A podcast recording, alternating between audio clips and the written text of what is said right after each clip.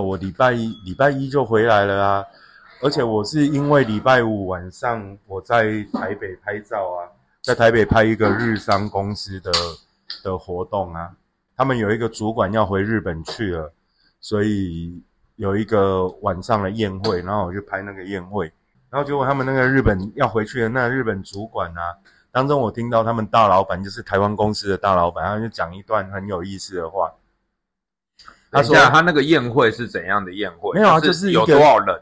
就公司的人啊，六七十个人吧。哦，一次六七十个人的的宴会这样。对啊，然后他们等于大概六七桌，十个人一桌，诶、差不多吧，差不多十个人一桌，差不多十桌啦，差不多十桌桌就应该这样讲了。十桌嘛，可能也不到吧，一二，好，他那种六其实是像春酒或者是尾牙这样。有点像春酒，不能说尾牙，因为他们是营造公司，所以他们的尾牙会很恐怖。他们尾牙是包含厂商，哦什么都会来。对，但如果是春酒的话，可能主要就是公司内部的员工这样子。所以比较像春酒的宴对，会它比较像。春酒的宴会，只是因为他们那一天的主题是是要帮那一个日本主管鉴别啊，因为那个日本主管要回名古屋的总公司嘛，然后那个主管超可爱的，那个主管男生还女生？男生，但因为我拍他们拍他们的活动已经拍两年还三年了嘛，然后那个主管呢、就是他们大老板，就台湾分公司的大老板也是日本人，然后他就他就上台讲话的时候，他就说：“哦，这个主管从来的时候一杯，哎，还是副总忘记了，然后就说他本来一杯啤酒都喝不完。”但现在酒量有进步，所以第一件事情是酒量是可以被养出来的。第二件事情是宴会还没结束哦，他就是每一桌都走一圈之后人就不见了，一直到宴会结束他都没有再上来过。就他就坐在中山北路的路边有一个电箱，你知道吗？有一个电箱，然后他就靠在那边就睡着了。然后是其他他的翻译呀、他的其中一个男翻译在楼下陪他，在那边 睡觉，一直到一直到宴会结束。对我来说，它就是一场宴会，就是一个我平常的工作，就是一个我会接到了活动的工作。然后他就是 OK，我背了相机。最精彩的事情是什么？是是我要一个人背了三四十公斤的器材。所以这次没有助理。没有啊，我这种案子不会有助理啊。然后我可能一个人要背三四十公斤的器材，哦，婚礼才会有助理。然后然后从高铁站一个人又背上去，然后我又找到，对啊，然后又以为台北会很冷，我带了一件羽绒服，最精彩可能那一件羽绒服吧，我带了一件羽绒服，就很很热哦，我带了一件羽绒服，谁知道台北的天气都在二十度以上，我需要一件羽绒服吗？我带羽绒服上去，从头到我在台北待了三天，我穿羽绒服的时间不会超过两小时，甚至不到一个小时就穿上去，出门走出去，走到公车站，然后呢，在公车站把羽绒服折好，塞到包包里面去，直到回到回高雄，我没有再穿过那一件羽绒服。最精彩的、最可怕的就是那一件羽绒服啊！然后回来之后，台北朋友告诉我说：“哎，台北降温了哦，羽绒服用得到了哦。”对不起，我已经回来了。是这一天去台北，更有趣的事情，那个就是一个工作，就是一个开头。但真正去台北有趣的事情，是我回到新庄那个地方，我回到新庄那个地方。那为什么回到新庄那个地方？这段时间我离职之后，我很多时候我可能在自己思考、自己沉淀。我回到新庄那个地方，我从小在新庄长大，就我开始有自己的人生记忆，开始就在新庄。在新庄有一条街叫中城街，我记得中城街上那些到现在还活着的店，什么时候开的？到你这次回去他还活着。对啊，就我回去他还活着啊。如果说今天你回去以后，那些所有的店都不见了，你觉得你这这条街还对你还有意义嘛？还是有啊，因为你知道你在那里出生，在那里长大、啊，对啊，就很像，我就在想说，哦，啊，我家十年前为什么要办？因为我们隔壁那一栋已经都更了，你知道吗？所以接下来又轮到我们那一栋了啊！啊为什么要那么早就卖掉啊，卖掉离开台北，对不对？然后我回去啊，你记得中港路上哪一家臭豆腐最好吃啊？你记得新庄棒球场对面那一家鳗鱼羹，消喝价，你回去就为了吃，你回到新庄就为了吃一碗鳗鱼羹。鳗鱼羹第二代，把那个店面装潢的很漂亮，你看不到以前那个灶台上就是一大锅的鳗鱼羹在那冒着蒸汽，你看不到那个早上五点他们在路边炸鳗鱼。炸鳗鱼。对啊，他们每天早上，他们是大概六点开始营业，可是每天如果你早早起一点，你五点就会看他们在那边炸那个红烧鳗鱼，一条一条的鳗鱼。啊，路边不是整条，不是整条啦，是切块切好，然后裹好粉，然后在那边炸那个鳗鱼块是路边摊还是店面？店面，但他们哦就是会在路边炸。啊，以前他就是在门口啊，就骑楼外面呐、啊就人行道大概骑楼跟人行道交界那个位置，每天在那边炸鳗鱼。然后你还记得旁边那一家有一家叫传家卤肉饭？对啊，卤肉他的传家卤肉饭的卤肉饭比鳗鱼羹的好吃，可是我永远都喜都会去吃鳗鱼羹那一家，因为鳗鱼羹的卤肉饭虽然没那么好吃，但鳗鱼羹的鳗鱼羹比赢过传家卤肉饭里面所有的菜色。你会记得中港图书馆对面有一家牛排馆，不是，所以你回去的吃的行程有第一第一个要吃什么，第二个吃什么，第三个吃什么，这样啊？没有没有，没有我只是顺着下车走路的痕迹，然后那个就是小时候你的必经路线啊，从新庄国中，然后走棒球场旁边一路走啊，你第一个遇到的就是鳗鱼羹，就是你最有记忆点，第一个就是鳗鱼羹，然后鳗鱼羹处理完之后，你再往下走，以前老的财源那边以前有一家戏院叫财源戏院，财源戏院旁边有一家卖汤包的，是在我还在飙车的年纪，十五六岁的时候开的，开到现在了。我以前都不觉得他会活那么久。老板有换吗？我不知道老板有没有换，因为我没有吃啊。我才吃完鳗鱼羹，我哪有那么多肚子可以吃东西啊？所以鳗鱼羹已经换二代了。鳗鱼羹已经换二代了啊，然后现在就装修成一个新的店面啊，然后你看不到那个灶在那边烧鳗鱼羹啊，然后你不能站在那些菜台前面直接点菜，我要肉豆腐，我要北菜肉，我要什么物件？怎样用手机点餐？没有啊，没有啊，现在他就是你在那边你要站在一个柜台前面点餐，然后他就直接打单，啊，就哦少了那个 key 味了啊。然后你经过的时候，你会记得哦，原来那个转角那一家那一家什么 gamy，，走到财源戏院对面，你会哦，财源戏院那个汤包其实很好吃，以前而且他每次都开晚上嘛，所以你会记得，你就算飙车回来到新庄凌晨四点，你还是有汤包可以吃啊。对啊哎、，这个很可怕、欸。你说从以前开到现在，对啊，都已经那它价20格有年了？没有涨？价格都涨得不多，像鳗鱼羹它价格就没有涨很多。欸这很厉害、欸，它到底是怎样我可以不不涨啊？十三四岁的时候第一次吃鳗鱼羹，它一碗鳗鱼羹大概五十还六十吧。我十三四岁，我现在四十五岁，四十六岁。哎、那个时候的五六十其实算蛮多的哎、他现在三十年了，他一碗鳗鱼羹现在是卖九十块的样子。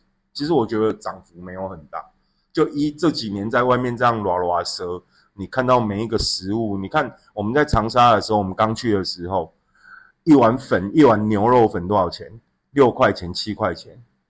长沙现在一碗牛肉粉随便都要十三四块钱，翻倍啊。才几年，对不对？不到十年嘛。哎、那个牛肉粉的那个那个牛肉啊，我们认知的牛肉面，是是我们认知的是大块嘛，它是写牛肉面哦，它写牛肉面哦，就它里面就真的像苏乞儿里面的肉排一样嘞，对就他妈一点点。肉丁啊，肉丁啊，就跟你那个那个什么三色炒饭呐、里面那个红萝卜块这么大而已啊，而且又很干很柴啊。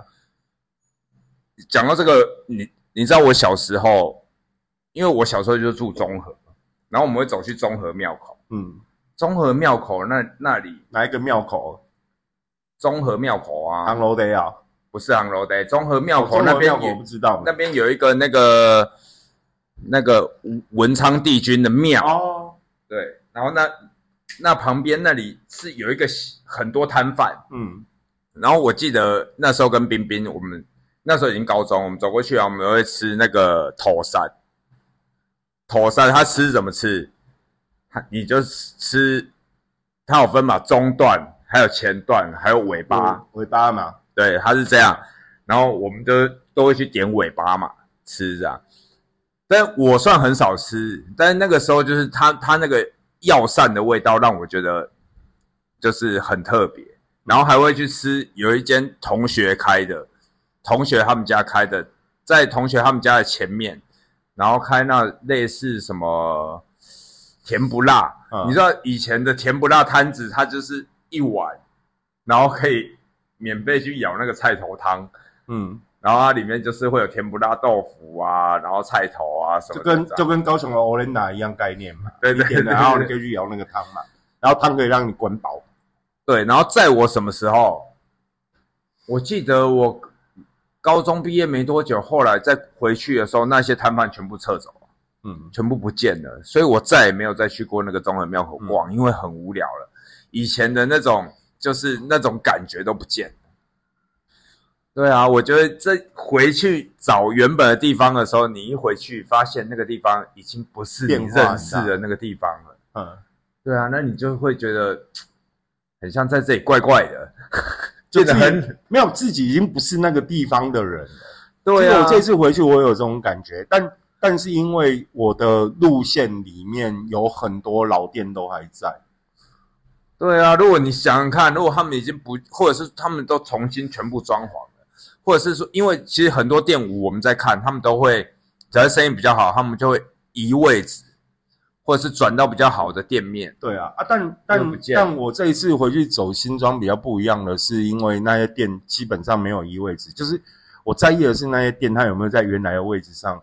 然后像我讲鳗鱼羹，它是第二代接手，它改变了门面的装潢，但它的基本用餐环境还是一样，就它一样是门口前面就两排桌子，嗯，然后你就是自己做了啊，只是他们的点餐模式或者是什么门面改变了，然后你说那汤包它还是维持一样，招牌也有变嘛，招牌差不多，哦招牌然后差不多。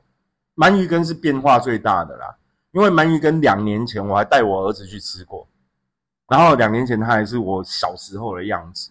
像我走到其中有一家是在中港路上很有名的臭豆腐跟鹅阿米床，它就一样维持那样。再一个就是我走到我们家附近，我们家楼下是一个理发厅，就是以前我们家楼下的理发厅万年林长，就他一直都被奉为林长，他也没有选过里长，也没有干嘛。那理发厅还是长那个样子。还有一个就是我们那边有开，就在我国小三四年级、五六年级的时候吧，就那几年开了一家牛排馆，就是以前卖那种夜市牛排，有店面的夜市牛排。那个就类似早期的，类似像贵族世家什么那种，它里面有、哦、没有贵族世家那么高级啊？它现在也没有那么高级啊，但人家很厉害啊，人家就从一间很脏 乱破的牛排馆，现在变成是也是二代接手啊，因为生意太好了，而且它口味真的，我走遍走遍全台湾，我也没有吃过像它口味那样的，所以对我来说那个记忆。那最后离开那一段路程，有一家面包店，它的 cheese 蛋糕一直都很棒。啊，那个是你小时候就有，对啊，那个也是我小学的时候开的，然后到现在都还开着啊。哎，真是很猛哎、对啊，所以那一条路上我一路走过来，其实有几家二十年到三十年的老店，到现在都一直存在。你基本上其实那算是一个徒步的回忆之旅吧。因为其实你你看哦，我们光看电线杆的变化就好了。从以前的电线杆到现在上面布满了监视器，你看这落差就多大？对啊，所以啊，就是，但实际上因为上去台北这一趟，我多花了几天时间待在台北，其实经历过很多。就你自己，你自己回到你自己小时候从小长大的地方，你重新去看那个地方，它有变化，也有没有变的东西。新庄棒球场在我离开新庄之前，它就已经长那样了，它没有变。它是在我国中的时候开始建设的棒球场，然后棒球场的对面有一个黄昏市场，那个黄昏市场也没有变化。所以你在那里面，你其实再重新去经历过自己成长的经历。然后你再重新帮他做串接，我觉得有趣的是，你在中年，在你要从四十五岁跨到五十岁这个年纪，你重新回到那地方，你重新去看，有很多老东西还在，有很多新东西出现。有一个很有趣的是，我一直都记忆很深刻。你知道，我人生中第一次拿所谓的单眼相机拍照，还是底片机的时代。拿去冲的那一家冲印店还在，他现在还可以冲底片吗？一样可以，因为那个机器它就在那里，它还是一样可以冲底片。然后它还在，然后你就记得你第一次拍完照之后，爸爸很开心说啊，终于有一个英娜跟我一样爱拍照，然后很兴冲冲的带着你把底片去交到那一家店手上。结果那一家店，当你去拿底片的时候，店家告诉你两卷白片。什么叫两卷白片？就是你其实从头到尾，你根本连底片都没装好，就是没有卷过去，所以你中间没有任何影像。它从头到尾都在那个片罐子里面，所以那个等于是没有使用。对，但你。你但你在回卷的时候，你会把那个片头卷卷进去，店家就会照着拉出来。就是你底片其实从头到尾根本就没，所以拉出来就坏了嘛？没有啊，他是要拉出来看嘛？没有，他冲完之后，他冲完之后，那底片就已经完全就是显影定影过了啊。啊，所以其实冲出来之后没有影像啊，这个很好笑啊。然后告诉你啊，你就是两卷白片。然后你就会永远记得说啊，这辈子我在那一家店里面冲过两卷白片，然后他现在还在。如果再过十年他还在，我回去看到那家店，我一样会感动，我一样会想起。哦，那你都不会好奇那老板现在长变什么样子？不会耶，只要那家店还在，你好像那些记忆都还在，底片还在，还是他旁边又有做了一些，因为他靠底片还能活到现在。哎，你不要看现在底片很好哦，好不好？现在底片，我们以前买一支底片八九十块，现在买一支底片三四百块，好可怕啊！然后你把把它弄成白片啊，三四百块就飞。没有，但但现在你 你要把它弄成白片也很困难的啦。就那些东西对你来说已经养成一种习惯了吗？我过片的时候，我那片轴会不会转啊，或怎样？你其实有很多注意点。所以我觉得这次上去台北，我觉得最有趣的是在突然的想要去走这一段路，然后我就从我就从新庄国中，就是你假设捷运站你用新庄国中，然后叭叭叭叭，你又可以想象我从新庄国中站，然后从中间穿插，然后走到什么头前站之类的，然后那中间有太多回忆，因为其实哈，中钢处这个地方哈，它是一个。也算是一个新庄发展的老地方，在我离开新庄之前，基本上它的变化已经不大了。我觉得最让我 shock 的是，我家隔壁那一栋是在我小时候盖的，就是我可能国小以前，他们正在完工。那他是盖国宅还是？没有没有没有，就一般的、一般的民间的那种布灯公寓。然后它是在我。国小以前就已经在收工了，因为那时候我们还常在工地玩。在我国小以前，他完工交屋，然后大家小孩子会在那些巷子里面玩耍，甚至他们完工的时间都没有我们家完工的时间晚。你们家？哎，我们家比他们早一期呀，就没几年，但比他们早一期。啊，对。然后他们现在已经在已经都根了，然后已经在盖了。我其实走到那边的时候，我其实很 shock，就是哇，他们竟然完成都更了，就已经所以他们现在都已经了，哦已经盖到一半了，在盖还是大楼已经盖到一半了哦，所以还在盖。还在盖，但它已经盖起来了。然后它可能是我们那那两条巷子里面目前最高的建筑吧，我觉得还蛮酷的。对啊，其实如果说它整个完全盖起来了，包含你对啊你们家以前的那个地方，如果也还也开始都跟了以后，你就完全不认识哎、没有啊，对啊，他已经开始盖了。然后接下来，我想接下来一定，如果瞧得好的话，一定是我们那两条巷子所有的房子全部都要都更。下一次再回去，也许我所能够看到的，就是我小时候看到的景象，它又是一片全部都是工地，然后只有那一栋已经盖好了，中层立体停车场可能还在那里，可能是最后唯一能认定的标的物。就很可怕、啊，就是时代在变。然后你想哦，你小时候从那那个周遭都是一片农田，你看它变成一个很繁荣的景象。哦，那些很繁荣的景象，你家周遭你的邻居他们也都跟了，他们那个房子已经太老了，可是他们房子老跟我们家的房子差不多老，然后他们已经都跟了，所以下一次我再回去的时候，也许建商瞧好了，然后那一片所有房子都拆掉了，他又回到我小时候的景象，就是全部都是空地，全部都在盖房子。以前走到幸福路尾，基本上就是农田，然后我还记得幸福路尾有一个大池塘，我还在那里淹过水。那个年代大家玩什么？就什么都是自己来啊。我们去市场捡人家那个鱼贩的保利龙箱子，上面铺那个工地捡来的捡来的那个什么站帮，在那个保利龙箱子上面变成一条船，然后自己做那个划桨，然后在池塘里面划水。然后掉下去淹，啊啊淹水啊！因为那个东西不稳呐、小孩子哪有那么多工程学概念，对不对？你不知道什么叫平衡呐、然后你又上去呀、然后你就滑滑滑，然后你掉下去，然后水又很深呐、然后你在那里淹过水啊，然后你记得那个以前幸福路底淹过水是怎样？就是有人去救你啊。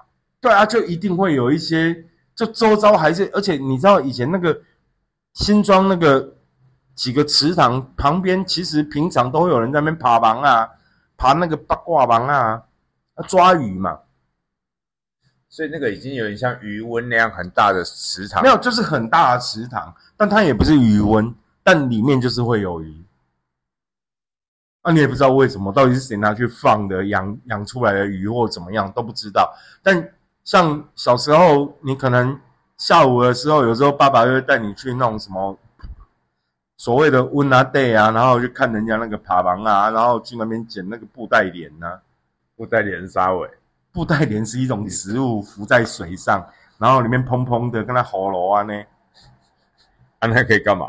啊，没有干嘛，我也不知道那个可以干嘛。你现在问我，我也不知道啊。你啊，你不知道带你去捡，不是啊？他们就是会去装那个布袋莲，而且，哎、你不知道我们小时候那个上那个自然科学课的时候，老师就会说什么，哎、要去看那个什么水笔仔啊，然后要去看那个什么布袋莲啊，要你知道这些生物长什么样子啊。水笔仔我知道啊，对啊，啊，布袋莲，布袋莲就是有一种啊，就是我们在长沙的时候，他们讲那个水芙蓉啊，我不知道你有没有看过，还要剪那个哦。我不知道啊，反正自然科学课程里面老师就会叫你看那个东西啊，啊，刚好新庄就有这种东西啊，啊，我们就去看呐、然后爸爸就会带你去啊，摘回来，它还会开花，然后弄回来之后，你又带去学校分享给同学，这个就叫布袋莲。然后同，因为我们小学是在台北市念嘛，然后可能很多人没看过布袋脸嘛，然后我们是在新庄这种乡下地方生活嘛，所以我们就看过布袋脸啊。所以就带去学校这样嗯，炫啊，耀的。学校那种小小的水桶啊，啊，你就带布袋脸去给大家分享。哦，这个就是布袋脸，布袋脸就长这样子。哈哈哈哈哈对啊，这样这样有一天可能有一天小新说哦，爸爸带我去找什么啊？你可能很热心，然后可能带他去很什么深山里面找一个什么东西，比如说哦，像他们现在如果课本上面有什么牛樟芝，啊你可能带小新，你可能会打电话问他们啊哪里有牛樟芝，然后你就花时间带小新去找牛樟芝，然后让小星星去学校跟同学讲说，哎，这个就是牛樟芝哦，对不对？啊，那时候刚好自然科学课本里面有布袋莲呐，然后家里附近就有布袋莲呐，所以爸爸就会带你去捡那个布袋莲呐，就把它弄回家，然后隔天你又提着一个塑胶袋，然后装着布袋莲，然后去学校放在水桶里面，然后当同学看，这个就叫布袋莲，布袋莲就长这样子。哎呦，好几年前哦，从应该有两年前的，嗯，因为我小时候住住那个巷子里面出来，家里那是无尾巷嘛，一出来就可以看到自强游泳池嘛。自强游泳池我不知道在哪里。对，一出来就可以看到游泳池。嗯然后那个游泳池，我要上我的幼稚园，上我的幼儿园，我要绕过那个自强游泳池门口嘛。嗯，大概在两年前吧，自强游泳池整个拆掉。哦，所以你有回去看？没有，那时候我们家还在那里，只是说我在在搬家的时候之前，之前只是说我在大陆，然后回来，然后那边整个拆掉以后变成公园。嗯，对，它公园的话就是所有自强游泳池的那个腹地，它稍微绕过去，到后面那个瓦窑沟那边的菜市场，以前我们都要绕另外一边。就是绕两边这样才能过去。现在的话，它等于这样用时用掉以后，全部变公园，你也可以走这一条路。对，回去的时候我就感觉真的变化超大。怎么说？就是你小时候的记忆出来，那也是一个游泳池嘛？哦，但是它完全已经不见了。它不见了以后，你就因为。以前我们看到就是会被游泳池挡住，你无法看到对面那边很 很清楚的看到。现在就是你一出门口就变得很空旷啊，前面那边都是公园。那你会有很多感触吗？会啊，你会觉得说真的就是这个很像已经不是你小时候认识的那个地方。嗯，就是你小时候很多很多，因为这样游泳池那里你会看到，我们有走出巷子来，我们看到这样游泳池里面有人的话。他们就是穿着泳裤啊，穿着泳衣啊，在那边走，你就看到有人在那边走。嗯，对，那种感觉很奇妙，因为它是稍微垫高嘛，垫高的围墙上面，然后那边有人在走，而且它你是可以看得到。可以想象啦，因为因为其实你经历过一个城市很大的变化，那你就会想小时候哪些人跟你在那边跑来跑去，然后你就会想。我我讲一个，就是像啊，小时候我们可能会在那边跑来跑去，然后在那里练习骑脚踏车。包含那里面有一个人叫姐姐，然后姐姐还没五十岁，已经往生了。然后那些画面就在那种一瞬间就一直跳起来。然后像我刚刚讲那个，没有你说姐姐是你那个时候亲姐姐啊？哦，我亲姐姐啊，她两。两年前往生的嘛，然后其实你就是会在走过那个巷口的时候，你真的就会看到那些东西，就那些画面就会出现，包含我就像电影演的那样，会突然浮出来。没有，它就是真的会浮出啊，但真的很可怕，你知道吗？然后你又想说，小时候我们家，我哥哥、我姐姐，然后我们还在那个家庭铁工厂里面的时候。我们在干些什么事？我们住什么样的地方？然后小时候那些伙伴好像突然之间就浮现出来。隔壁一个开着白色的六百 CC 小货车的爸爸有一个儿子，一个女儿。然后你都记得他们姓黄。然后那个小女生小时候还偷亲过你。然后他们家把旁边那个水利地围起来，盖了一个院子。里面种了一棵很漂亮的山茶花，那种记忆真的就在你走过的那一瞬间全部都出现了。然后现在的现在的新庄高中跟那个文化部的那一块，那以前我们小时候那就农田呐，而且那个农田还没还没开通那一条路之前，那个农田中间有一户三合院。夏天的时候，我们真的会去那边抓什么，你知道吗？抓萤火虫。那时候还有萤火虫，有。然后你跟哥哥会做一些很北蓝的事情，就是在那边抓了一袋子、一袋一塑胶袋那种两斤塑胶袋的萤火虫，然后带回家，然后把它绑在什么？绑在那个双层铁架床，的中间，然后就用那个萤火虫当灯光，把灯都关掉，然后用那萤火虫当灯光，然后两个在那边就是借萤火虫的灯光聊天啊，干嘛什么的。等一下，你抓萤火虫那个地方，那时候是都没有路灯，没有路灯啊，没有路灯、啊，没有路灯，那个是要被保存的很好的状态的地方才会有一片火虫。没有，以前就是这样。我们小时候真的我们就干这种事啊，然后回家，你你真的很多小时候的记忆在那个瞬间，就是你在走过那一条巷子的瞬间，完全浮现。你就会看到那个你们在那个铁架床上面，你知道那个床单哦，拆下来之后，小时候我们干嘛？你看，因为我们是家庭铁工厂，小时候我们家是家庭铁工厂。我们会拿那个工业用电风扇，大机 A 罐的？嗯，工业用电风扇，然后用那个工业用电风扇吹着床单，然后把那床单一个角绑在那个铁架床上面，然后让它蓬起来，然后我跟我哥就会在里面幻想我们在露营，你就把它吹高、吹蓬，然后你们就吹蓬啊，啊，我们躲在里面呐、然后我们就幻想我们自己在里面露营。这小时候的那种开心的事情，真的 很简单的事情就可以感觉到很开心，对啊，就小时候就为了这种事情开心啊，很满足。然后后来我刚讲，我们经过那个最后我们做的就是那个理发厅上面，我们后来搬从隔壁巷子搬到理发厅那个巷子，然后住在上面，住在四楼，就是最高层嘛。然后我跟我哥还会当那个死小孩，就是我们在夏天的时候，有时候会把那个雨衣遮住我们家阳台所有的栏杆，然后灌一堆水球，然后把水球往下丢去砸人。雨衣，对啊，就是雨衣遮住那个阳台，有没有？嗯，这样别人抬头的时候看不到人嘛。然后我们就透过那个从上面栏杆，然后丢水水球下去去砸人，这样就很北棒，还是做一些很北棒的事情啊。就那个走过去，他有真的砸到人啊。我也不知道有没有砸到人，反正丢了之后你会躲起来呀、你根本就不知道有没有砸到人呐、你会听到声音的啊啊！你如果有砸到人，人家就骂脏话啊。对，你会听到声音。还有，这很可恶啊！但楼下那个万年林长，他知道是我们兄弟俩啊。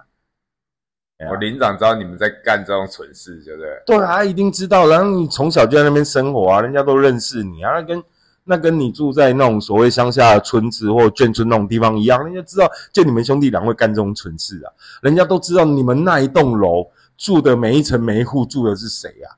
啊，谁会干这种蠢事？你你说一个成年人会干这种蠢事吗？对不对？这种林长什么的，这种在以前真的是这样，他们对周遭的所有都都要一清二楚哎。对啊，他们其实都很清楚啊，就只有谁家的兄弟会干这种蠢事而已啊。走到那个中港大郡旁边的时候，你会发现哦，他们以前他们已经把中港大郡下面开发成是一个公园，那个是应该是在我离开离开新庄之前，它已经是大概是长那样子。只是说你没有那么近距离或那么冷静的、那么平淡的去看待那件事情。这次回去台北，我觉得最棒的就是你好像把自己带回去过去里面去经历过你的前半生 经历过很多事情。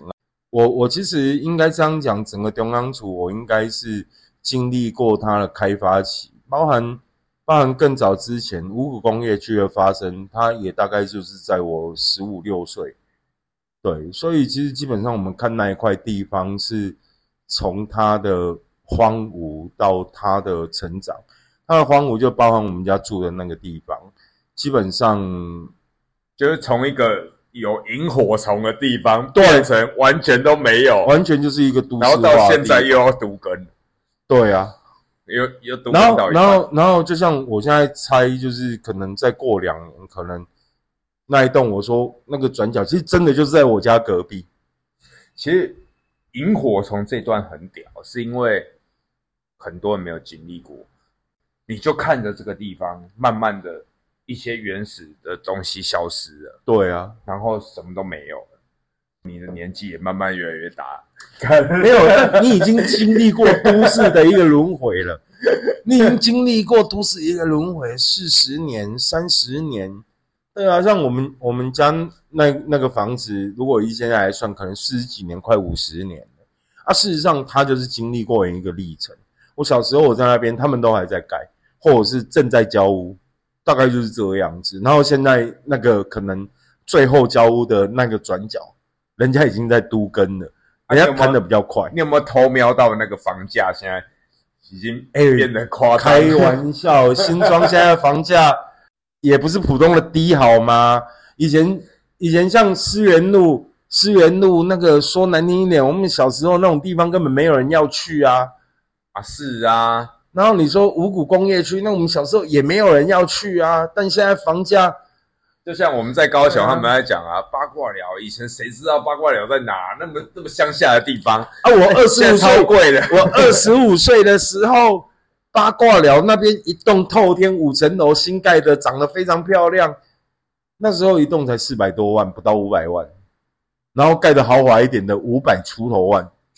现在嘞，对啊，所以你说从原始生态这样弄一弄弄一弄到现在，然后你要你你可以想象吗？以前新庄幸福路、新庄高中那一块，那以前是真的是有萤火虫的地方呢。我们小时候在那里抓萤火虫，然后在田埂里面被狗追，然后在池塘里面划水，划到自己快溺水。所以其实抓萤火虫的地方是都完全没有光害，都没有路灯，没有什么。没有有路灯，但它有一个路底，它有一个路尾，它有一个路尾，它在尾尾巴那里有萤火虫，对啊，它路尾截截断之后的后面，你就会进到田埂里面，然后那里会有萤火虫。啊。以前我们都去那边抓萤火虫，就等于是那里已经没有路灯了，它等于是在那个路灯的路尾的后面了，对，很暗很暗的地方才会有。